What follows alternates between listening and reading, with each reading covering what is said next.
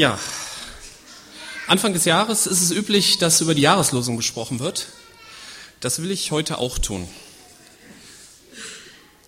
Heute geht es also um die Jahreslosung für das Jahr 2005.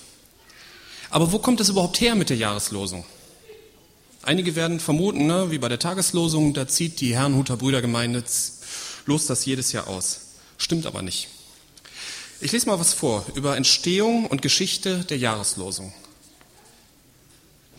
Am Anfang war ein Landpfarrer aus Kurhessen. Dieser wollte Mitte des 19. Jahrhunderts seine Konfirmanden zur täglichen Bibellese motivieren.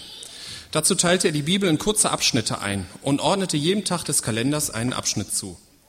Als der erste Kalender bereits voll war, hatte er aber noch Bibelstellen übrig. So füllte er gleich mehrere Kalender, bis er alle Bibelabschnitte einem Tag zugeordnet hatte.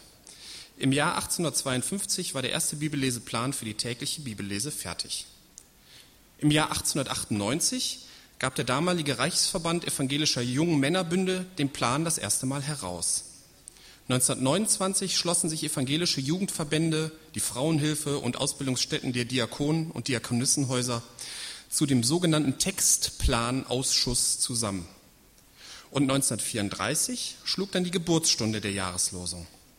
Sie wurde von den Mitgliedern des Textplanausschusses in allen ihren Zeitschriften veröffentlicht und entstammte dem ersten Kapitel des ersten Petrusbrief, Vers 25, des Herrn Wort aber bleibt in Ewigkeit. Die Monatssprüche erschienen ebenfalls zum ersten Mal 1934. Sie gehen auf die Idee Oskar Schnetters zurück, der zu dieser Zeit Jugendwart in Kassel war. Jeden Monat sollte ein Bibelwort auf Plakaten verbreitet werden. Weil die Monatssprüche auf gelbes Papier gedruckt wurden, nannte man sie damals die gelben Monatssprüche. Innerhalb kürzester Zeit erreichten diese in der Zeit des Kirchenkampfs im Dritten Reich, ne, wer in Geschichte aufgepasst hat, 1934, eine Auflage von sage und schreibe eine halbe Million. Dies stieß auf deutliches Missfallen der NSDAP, die daraufhin den braunen Spruch herausgab. Und mit dem Gesetz zur Abwehr heimtückischer Angriffe gegen Partei und Staat wurden die Plakate mit dem Monatsspruch schließlich verboten. Ne, die Bibel war auch damals schon sehr gefährlich. Nach dem Ende des Zweiten Weltkriegs kamen neue Träger zu dem sich neu formierenden Textplanausschuss hinzu. Seither sind dort auch Beauftragte der Vereinigung evangelischer Freikirchen, da gehören wir dazu, der volksmissionarischen Ämter, des Verbands evangelischer Bibelgesellschaften und des deutschen IC-Verbands vertreten. 1969 traten weitere hinzu, Katholische Bibelwerk Stuttgart und die Bibelpastorale Arbeitsstelle der Berliner Ordinarienkonferenz der damaligen DDR. Da gibt es bestimmt noch eine Abkürzung, aber. Und seitdem hieß das auch nicht mehr Textplanausschuss, sondern Ökumenische Arbeitsgemeinschaft für Bibellesen, ÖAB. Sowohl die Jahreslosung als auch die Monatssprüche müssen im Bibelleseplan des Jahres und Monats vorkommen, in dem sie gelten sollen. Jedes Mitglied der, der ÖAB reicht für die Jahreslosung und die Monatssprüche je zwei Vorschläge ein. Diese dürfen mindestens zehn Jahre lang weder als Monatsspruch oder als Jahreslosung verwendet worden sein und nicht in den Wochensprüchen vorkommen. Bei der Mitgliederversammlung der ÖAB werden diese Vorschläge in vier Gruppen diskutiert. Jede Gruppe bringt am Ende zwei Vorschläge für die Jahreslosung und die Monatssprüche ins Plenum ein. Und nach gründlicher Diskussion werden zwei davon zur Wahl gestellt. Und der Spruch, der mit absoluter Mehrheit gewählt wird, wird drei Jahre später die Jahreslosung. Bei den Monatssprüchen ist das so ähnlich. Und diese Bibellesepläne sind halt so aufgebaut, dass sie den Leser in jeweils vier Jahren durch das Neue und in acht Jahren durch das Alte Testament führen. Die Jahreslosung wird also nicht ausgelost, sondern von einem Gremium passend zu einem Bibelleseplan ausgewählt. Die Frage ist natürlich, warum wir uns als Leichlinger Baptisten überhaupt um diese Jahreslosung kümmern, wenn wir den Bibelleseplan, aus dem sich diese Jahreslosung ergibt, gar nicht beachten. Ich persönlich hatte als junger Christ auch meine erste Begegnung mit der Jahreslosung war eigentlich auch eher negativ. Ich kam ja im Juni 86 hier zur Gemeinde, manche werden sich noch erinnern. Und die erste Jahreslosung, die ich bewusst wahrnahm, war die von 1987. In Römer 6, Vers 23, die Gabe Gottes ist das ewige Leben in Christus Jesus, unserem Herrn. Das ist aber nicht der vollständige Vers. Der vollständige Vers lautet, der Lohn der Sünde ist der Tod, die Gabe Gottes aber das ewige Leben in Jesus Christus, unserem Herrn. Und ich fragte mich damals, warum hat man die erste Hälfte weggelassen? Und dann habe ich auch noch das war noch Wasser auf meine Mühlen, habe ich noch so eine schöne Andacht in der evangelischen Kirchenzeitung Lützenkirchen gelesen, wo so ganz begeistert über diese Jahreslosung äh, geäußert wurde, ah, ist ja überhaupt nichts Negatives drin, alles positiv und bejahend. Und wahrscheinlich hatte der Autor dieser Andacht, wer immer das auch war, diesen Vers nie im Zusammenhang gelesen. Und ich kam als junger Christ damals zu dem Schluss, dass bei der Jahreslosung, da reden anscheinend viele Leute mit und da wird dann immer nur so ein fauler Kompromiss gefunden. Aber ich habe mir mal angeguckt, die Jahreslosung danach, das war eigentlich ein Einzelfall. Normalerweise waren die Aussagen, die bei der Jahreslosung ausgewählt werden, immer nicht zusammenhangend entstellend. Also mein erster Eindruck war falsch. Die Jahreslosungen werden anscheinend objektiv und vernünftig ausgewählt. Und von daher vergessen wir jetzt mal meine ganzen negativen Aussagen von gerade und kommen jetzt mal zur Jahreslosung an sich. Jahreslosung 2005. Jesus Christus sagt in Lukas 22, Vers 32 zu Simon Petrus, ich habe für dich gebeten, dass dein Glaube nicht aufhöre. Ich möchte diesen Text erstmal im Zusammenhang lesen. Das ist beim letzten Abendmahl in Lukas 22, Vers 21 bis 34. Jesus spricht da, doch siehe, die Hand dessen, der mich überliefert, ist mit mir auf dem Tisch. Und der Sohn des Menschen geht zwar dahin, wie es beschlossen ist, wehe aber jenem Menschen, durch den er überliefert wurde. Und die Jünger fingen an, sich untereinander zu befragen, wer es denn wohl von ihnen sein möchte, der dies tun würde. Also Jesus verraten. Es entstand aber auch ein Streit unter ihnen, wer von ihnen für den Größten zu halten sei. Er aber sprach zu ihnen, die Könige der Nationen herrschen über sie und die Gewalt über sie üben, lassen sich Wohltäter nennen. Ihr aber nicht so, sondern der Größte unter euch sei wie der Jüngste und der Leiter wie der Dienende. Denn wer ist größer, der zu Tisch liegende oder der Dienende? Nicht der zu Tisch liegende? Ich bin aber in eurer Mitte wie der Dienende. Ihr aber seid es, die mit mir ausgeharrt haben in meinen Versuchungen. Und ich verordne euch, wie mein Vater mir verordnet hat, ein Reich, dass ihr esst und trinkt an meinem Tisch in meinem Reich und auf Thronen sitzt, die zwölf Stämme Israels zu richten. Jesus aber sprach, Simon, Simon, siehe, der Satan hat euer begehrt, euch zu sichten wie den Weizen.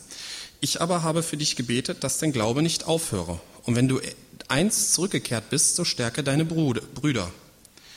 Er aber sprach zu ihm, Herr, ich bin mit dir bereit, auch ins Gefängnis und in den Tod zu gehen. Jesus aber sprach, ich sage dir, Petrus, der Hahn wird heute nicht krähen, ehe du dreimal geleugnet hast, dass du mich kennst.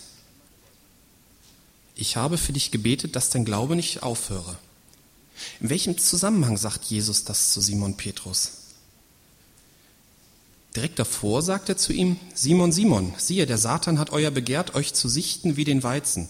Ne, sichten heißt ja anschauen, prüfen, bewerten und das Schlechte entfernen. Wenn man Material sichtet zum Beispiel. Weizen sichten, das macht von uns wohl heute kaum noch einer, aber das Wort sichten ist, denke ich, durchaus euch vertraut. In Neudeutsch heißt das also, dass der Satan alle Jünger, bei denen irgendwelche Fehler sichtbar werden, aus der Gemeinschaft mit Jesus entfernt werden sollen. Also das war der Plan vom Satan. Und wenn man sich anschaut, wie die Jünger sich so verhalten, dann sieht es eigentlich gar nicht gut für sie aus. Hier im Text werden einige Schwächen der Jünger deutlich. Zwar nicht nur hier, sondern auch in anderen Bibelstellen. Aber ich möchte mich mal auf die hier in diesem Text, den ich vorhin vorgelesen habe, beschränken. Jesus war ja mit seinen Jüngern beim Abendmahl und er hat vorher schon mehrfach angekündigt, dass, nee, und er hat angekündigt, dass er von jemandem aus dieser Runde verraten wird. Er hat vorher schon lange gesagt, dass er leiden und sterben muss. Aber er hat zum ersten Mal hier gesagt, dass ihn jemand von seinen Jüngern verraten wird. Anstatt dass die Jünger aufbrausen und direkt fragen, wer ist der Kerl? Den machen wir alle.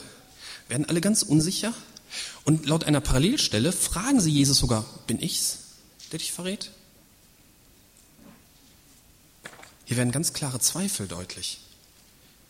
Ich meine, zwischen, vielleicht ist es sehr realistische Selbsteinschätzung. Zwischen realistischer Selbsteinschätzung und Zweifel ist ja manchmal nur eine Gratwanderung. Aber die Jünger haben anscheinend an sich selbst gezweifelt.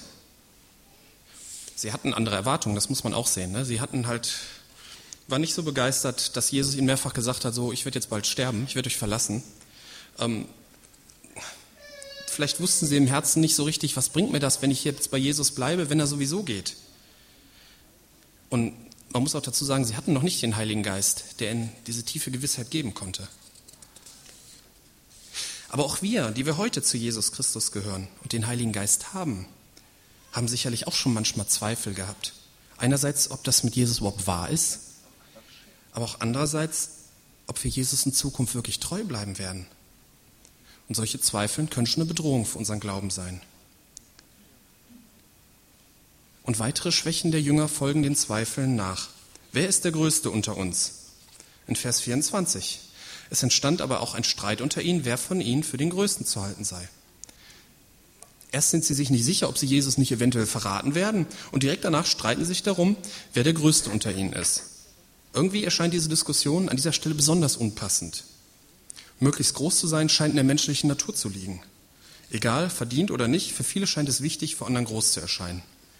Und das ist bei den Jüngern auch so. Ein normaler Mensch hätte die Jünger vielleicht erstmal lang gemacht, ob sie sich denn etwas an Realitätsverlust leihen. Aber Jesus geht hier sehr liebevoll mit ihnen um. Er erklärt ihnen, dass wahre Größe im Dienst liegt.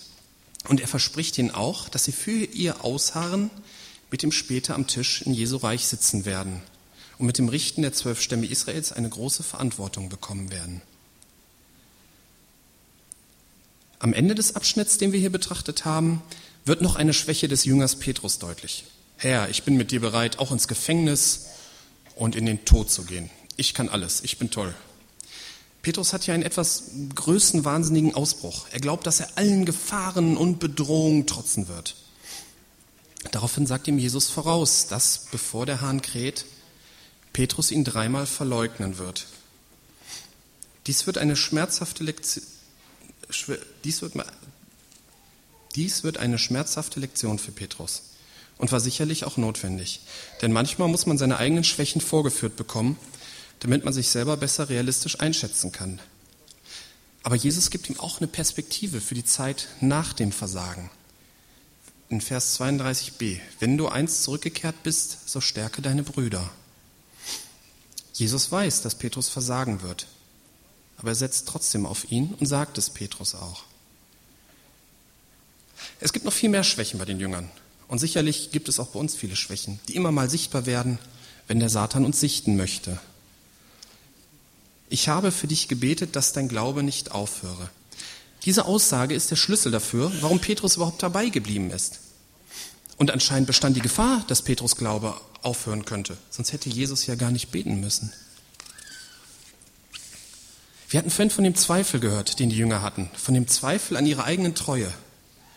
Es gibt Zweifel, die sind eine Gefahr für den Glauben. Zum Beispiel Zweifel daran, ob es Jesus gibt oder ob Jesus einen noch liebt. Es gibt andere Zweifel, die sinnvoll sind, zum Beispiel ob bestimmte Traditionen noch zeitgemäß sind. Solche Zweifel führen zum Nachdenken und gegebenenfalls zu sinnvollen Veränderungen, wenn man wirklich zu einem Ergebnis kommen will. Manche zweifeln ja auch nur und wollen nichts ändern. Aber kommen wir zu den grundsätzlichen Zweifeln zurück. Wer von euch hat schon mal daran gezweifelt, ob es Jesus wirklich gibt? Und wer hat schon mal daran gezweifelt, ob Jesus einen noch will? Man kann sich solchen Zweifeln mit Argumenten nähern. Ist ja auch richtig. Die Bibel sagt ja auch eine Menge dazu. Aber reicht das? Warum hat Jesus dann für Petrus gebetet? Ich hatte in meiner Anfangszeit im Glauben, das war so um, um 87, hatte ich viele Zweifel und war immer mal der Meinung, dass Jesus sehr viel von mir verlangte, mehr als ich konnte. Und ich habe auch gedacht, dass ich das mit dem Glauben an Jesus nie durchhalte. Und hatte immer mal auch Zeiten so, wo ich eigentlich alles hinschmeißen wollte. Oder wie man so sagt, in die Welt zurückkehren wollte. Dieser Jahreslosungsvers, der ist mir auf einer Silvesterfreizeit 87 sehr wichtig geworden. Wenn Jesus so für Petrus gebetet hat, dann wird er das wohl auch für mich tun. Und so hatte ich eigentlich das erste Mal in meinem Glauben auf einmal die richtige Gewissheit, dass ich im Ziel ankommen werde. Jesus wird mich zum Ziel bringen. Ich war meine Zweifel los. Denn die Gebete von Jesus wurden in der Bibel immer erhört. Was meint ihr? Lag ich damals in meiner Einschätzung richtig, dass Jesus auch für mich gebeten hat, dass mein Glaube nicht aufhört? Oder hat Jesus damals nur für Petrus gebetet? Und wie ist das bei euch? Betet Jesus auch für euch, dass euer Glaube nicht aufhöre? In Hebräer 9, Vers 24 steht, denn der Christus ist nicht eingegangen in das mit Händen gemachte Heiligtum, ein Gegenbild des Wahrhaftigen, sondern in den Himmel selbst, um jetzt vor dem Angesicht Gottes für uns zu erscheinen. Jesus ist auch jetzt noch vor Gott für uns. Er betet für uns. Das hört sich alles sehr einfach an, aber da drängen sich schon ein paar Fragen auf, die man nicht ausklammern kann. Warum gibt es dann Leute, die mit Jesus beginnen und dann doch sich wieder von ihm abwenden? Dafür gibt es ja auch in der Bibel Beispiele. Man könnte hier schnell Erklärungen finden, aber man kann den Menschen natürlich nur von Kopf gucken, nicht in den Kopf hinein. Und letztendlich weiß nur Gott selbst, warum sich jemand abwendet. Hast du Angst davor, dich irgendwann von Jesus abzuwenden? Ne, vielleicht begehe ich ja die Sünde gegen den Heiligen Geist. Hier in Markus 3, Vers 29 steht, wer gegen den Heiligen Geist lästern wird, der wird keine Vergebung mehr haben. Und es gibt noch ein paar andere Stellen, die zu beschreiben scheinen, wie man als Christ sich doch wieder abwenden kann und dann doch verloren geht. Diese Stellen sind teilweise sehr schwierig. Und selbst wenn man sie schlüssig anhand der Bibel erklärt, bleibt ja immer noch unklar, warum Menschen mit Jesus beginnen und sich dann doch wieder von ihm abwenden. Man muss sich solchen Fragen stellen. Aber ich möchte über alle diese solche Fragen den Vers stellen, ich habe für dich gebetet, dass dein Glaube nicht aufhöre. Wenn du Zweifel hast, dich aber ehrlich für Jesus entschieden hast, dann betet Jesus auch für dich, dass dein Glaube nicht aufhöre. Ich habe im ersten Teil der Predigt etwas über die Jahreslosung an sich gesagt und manch einer wird fragen, was hat der erste Teil der Predigt mit dem zweiten zu tun? Normalerweise habe ich bei so einer Vorbereitung immer so ein grobes inhaltliches Raster vor Augen, wie das so ablaufen soll. Das hatte ich diesmal irgendwie nicht. Ich habe einfach mal angefangen und am Ende habe ich einen Zusammenhang gefunden. Ich habe hier beschrieben, wie die Jahreslosung ermittelt wird. Und ich bin mir nicht sicher, ob diese Tradition, und nichts anderes ist es, für unsere Gemeinde in Zukunft noch sinnvoll ist. Vielleicht suchen wir in Zukunft Jahresverse passend für unsere Gemeinde heraus, aber vielleicht ist auch wieder sinnvoll, die Monatssprüche wieder in der Stadt zu plakatieren, so wie das im Dritten Reich gemacht wurde. Aber egal, noch verwenden wir die Jahreslosung und irgendwo im Raum wird sicherlich wieder ein Plakat mit der Jahreslosung aufgehängt werden. Wenn der Weihnachtsbaum weg ist, gucken, was dann da so hinkommt und da wird dann, irgendwo wird hier wieder ein Plakat hängen. Wir hatten, glaube ich, letztes Jahr ein sehr schönes, das auch handgemacht war, wenn ich mich nicht irre. Ja, und wenn ihr dann während des ganzen Jahres immer auf das Plakat guckt, man sieht das ja immer mal so, dann werdet ihr euch vielleicht erinnern, was die Jahreslosung an sich für eine Geschichte hat. Und vielleicht werdet ihr euch auch an diese Predigt erinnern und euch auch dann daran erinnern, dass Jesus für dich betet, dass dein Glaube nicht aufhört. Die Christen in der Anfangszeit der Jahreslosung haben das im Dritten Reich im Kirchenkampf auch erlebt, dass sie von Jesus durchgetragen wurden, dass ihr Glaube nicht aufhörte. Für dich gilt, wenn du zu Jesus gehörst, wenn du Zweifel über dich und Jesus hast, wenn deine Sorgen überhand nehmen, familiärer, beruflicher, persönlicher Art, oder wenn du wie die Jünger damals einen Hang zur Überheblichkeit hast, oder wenn du unter deinem Versagen leidest oder was auch immer. Egal wie der Satan dich angreifen, dich sichten will und was dir begegnet und was dich belastet. Jesus betet für dich, dass dein Glaube nicht aufhört. Das ist der Merkfest für heute und fürs kommende Jahr. Aber auch für unsere Gemeinde. Und das interpretiere ich einfach mal so ganz wild in den Bibelvers hinein. Jesus betet auch für unsere Gemeinde, dass unser Glaube als Gemeinde nicht aufhört. Dass wir weiterhin auf ihn vertrauen und alles von ihm erwarten. Nur darin liegt die Zukunft unserer Gemeinde. So, und zum Schluss nochmal den Merkvers, Lukas 22, Vers 32. Ich habe für dich gebetet, dass dein Glaube nicht aufhöre. Amen.